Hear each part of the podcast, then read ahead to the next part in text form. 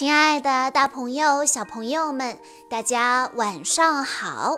欢迎收听今天的晚安故事盒子，我是你们的好朋友小鹿姐姐。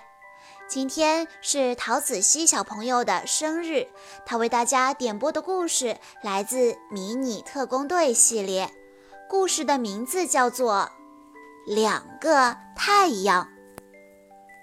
今天是一年中最热的一天，太阳就像是个巨大的火球，炙烤着大地。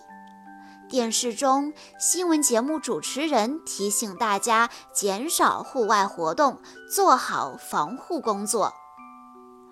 天这么热，还是在家里一边喝着冰凉的果汁，一边玩游戏最爽了。福特正得意呢。主持人突然说道：“今天下午，人气明星福特将会在街上为我们直播天气情况。”福特大吃一惊。我，秀智提醒福特说：“是我替你接的工作，这个月的生活费你不是还没交吗？”原来。福特把生活费都花在游戏上了，伙伴们既惊讶又气愤，福特却大喊大叫起来：“不要不要！大热天出去工作会被烤成肉干的。”赛米不屑地说：“只要意志力足够强大，就不怕什么大热天。”于是秀智提议道。既然你这么说，那你就去给福特当经纪人吧。啊，塞米后悔极了。可是说出去的话怎么能收回去呢？这可不是男子汉的作风。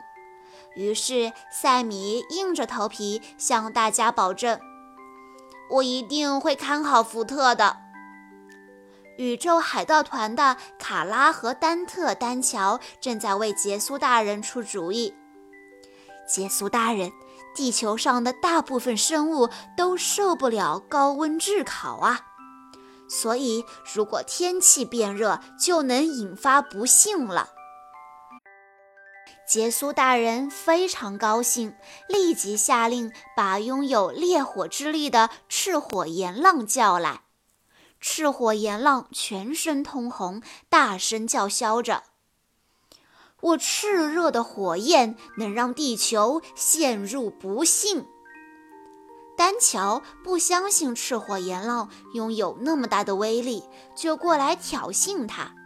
结果，赤火炎浪的手掌变成了燃烧的火焰，把丹乔的肩膀给烧着了。丹乔疼得嗷嗷直叫。中午。福特和塞米准时来到了大街上。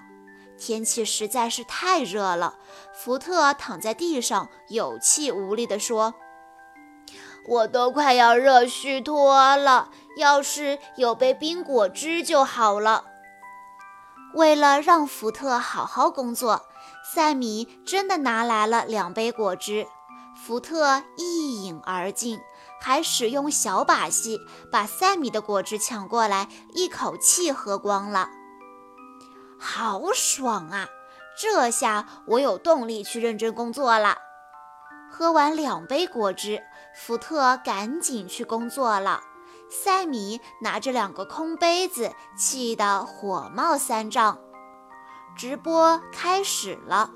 秀智和露西·麦克斯守在电视机前，目不转睛地看着电视机里的福特。他们不知道，危险已经悄悄来临了。赤火炎浪来到一座高楼上，使出全身力气，把一个火球发射到天上，变出了第二个太阳。两个太阳一起散发着热量。天气越来越热了，在直播中，福特发现气温突然迅速上升，接着温度计啪的一声爆炸了，拍摄用的摄像机也因为温度过高爆燃了，就连空调屋里的秀智他们也突然觉得热得难以忍受。杜里叔叔为了让自己凉爽一点儿，竟然把头伸进了冰箱里。大街上，许多人都热得汗流浃背。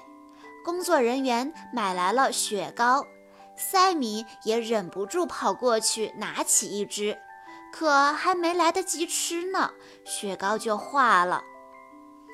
天气热得太离谱了，简直像有两个太阳似的。萨米痛苦地躺在地上，猛然发现天上真的有两个太阳。正在这时，他的变声器响了起来。四个小家伙跳上特工 X 列车，来到总部。总部的情况和外面一样，酷热难耐。他们热得受不了，汗水不停地往下滴。兰陵市之所以酷热异常，其实是因为出现了人造太阳。司令官派人侦测出赤火炎浪的位置，命令队员们立刻出动了。每当危险降临，最勇敢的战士就会出现。他们是地球和平的守护者，拥有最强 X 力量。他们就是迷你特工队。在两个太阳的炙烤下，人们一个一个的倒下了。赤火炎浪正得意，迷你特工队突然从天而降。又是这群讨厌的家伙，一起上！卡拉指挥着零式骑兵团冲过来，但他们可不是迷你特工队的对手，很快就被打得落花流水。赤火炎浪恼羞成怒，用拳头猛击地面，大声一喊：“看我的赤焰火场！”大地剧烈震动着，裂开了一个巨大的火球，朝迷你特工队扑过来。温度太高了，队员们的本领没有办法施展。福特建议大家联合起来，一起对付赤火炎浪。但塞米不听劝告，一个人冲了过去。真可笑！燃烧起来吧！赤火炎浪喷出一团红色的火焰，打中了塞米。塞米大叫一声，倒在地上，情况十分危急。这样不行，先撤退。福特带领队员们飞上高空，卡拉和他的同伙们高兴得心花怒放。赤火炎浪大笑着说：“下一次我要把你们彻底击溃，迷你特工队！”哈哈。塞米还没有醒过来，但医生说他的身体没有什么大问题，只要多喝水、多休息就能康复。这个好消息让福特、露西和麦克斯松了一口气。为了对付赤火炎浪，司令官煞费苦心。他不但为迷你特工队设计了冷却能力更强的新战服，还把他们的变声器进行了改造，增添了新的功能。在伙伴们的精心照顾下，赛米终于醒了。他意识到了自己的错误，真诚地向大家道歉：“对不起。”虽然声音很小，但大家都听见了。宇宙海盗团大获全胜，杰苏大人非常满意，当着所有人的面夸奖赤火炎浪。赤火炎浪高兴地说：“谢谢夸奖，杰苏大人，我会用更加炽热的火，把地球上的一切全部烧光。”太阳啊，更加猛烈的燃烧吧！赤火炎浪把炽热的能量发送到两个太阳上，两个太阳比原来更大、更亮，散发的热量也更强了。汽车爆胎了，人们晕倒了，安装在户外的大屏幕也爆炸了。兰陵市变成了一个巨大的火炉，正在快速燃烧起来。快住手！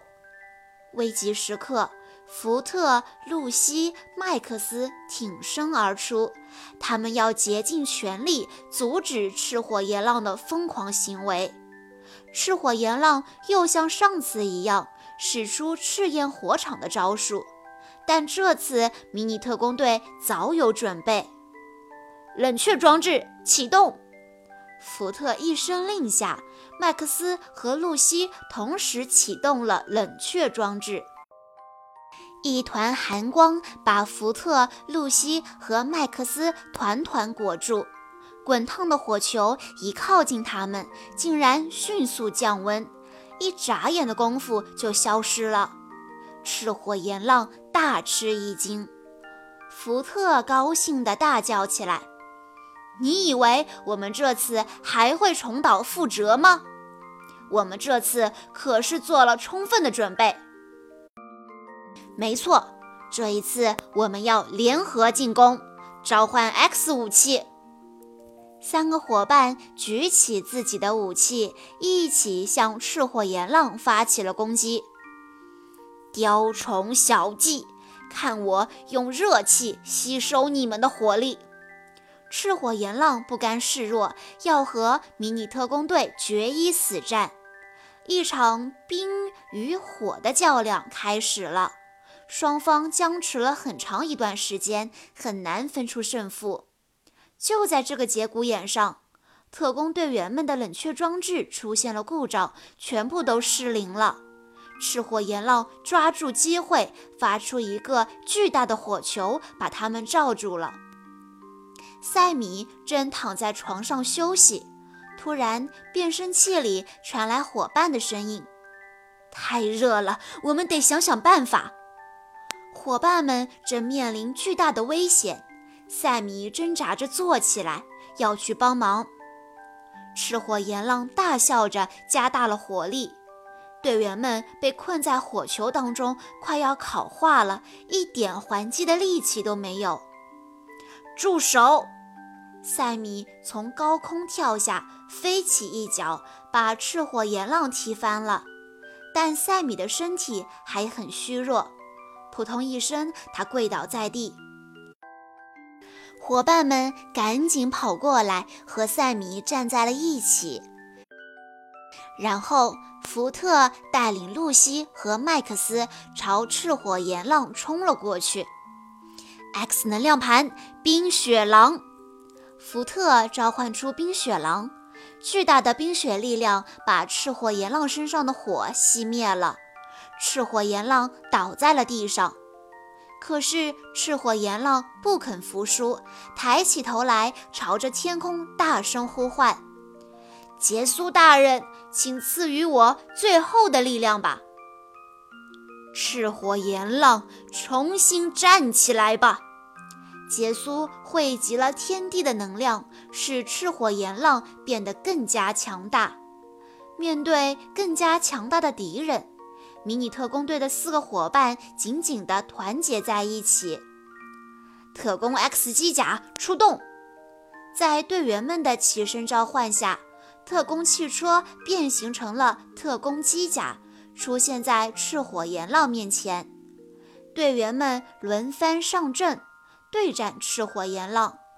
可是赤火炎浪的威力实在是太强了。他们一个个败下阵来，被赤火炎浪打倒在地。看着伙伴们一个个倒下，赛米突然意识到，只有大家齐心协力、并肩作战，才能战胜赤火炎浪。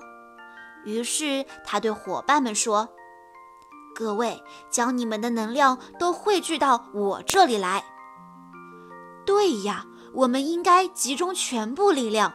只要我们齐心协力，就一定能够打败他。能量传送，福特、露西和麦克斯恍然大悟，立刻把自己的能量传给了赛米。现在，赛米拥有四个人的能量了。他信心十足地大喊一声：“等离子射线！”一道光朝赤火炎浪扑过去。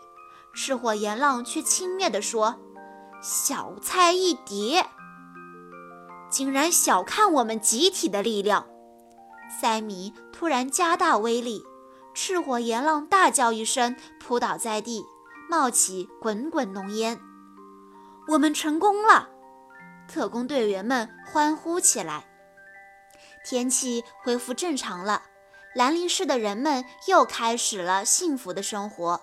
四个小伙伴悠闲地在街上散步，忽然发现被晒干的小杰躺在地上，赶紧用水把他救醒。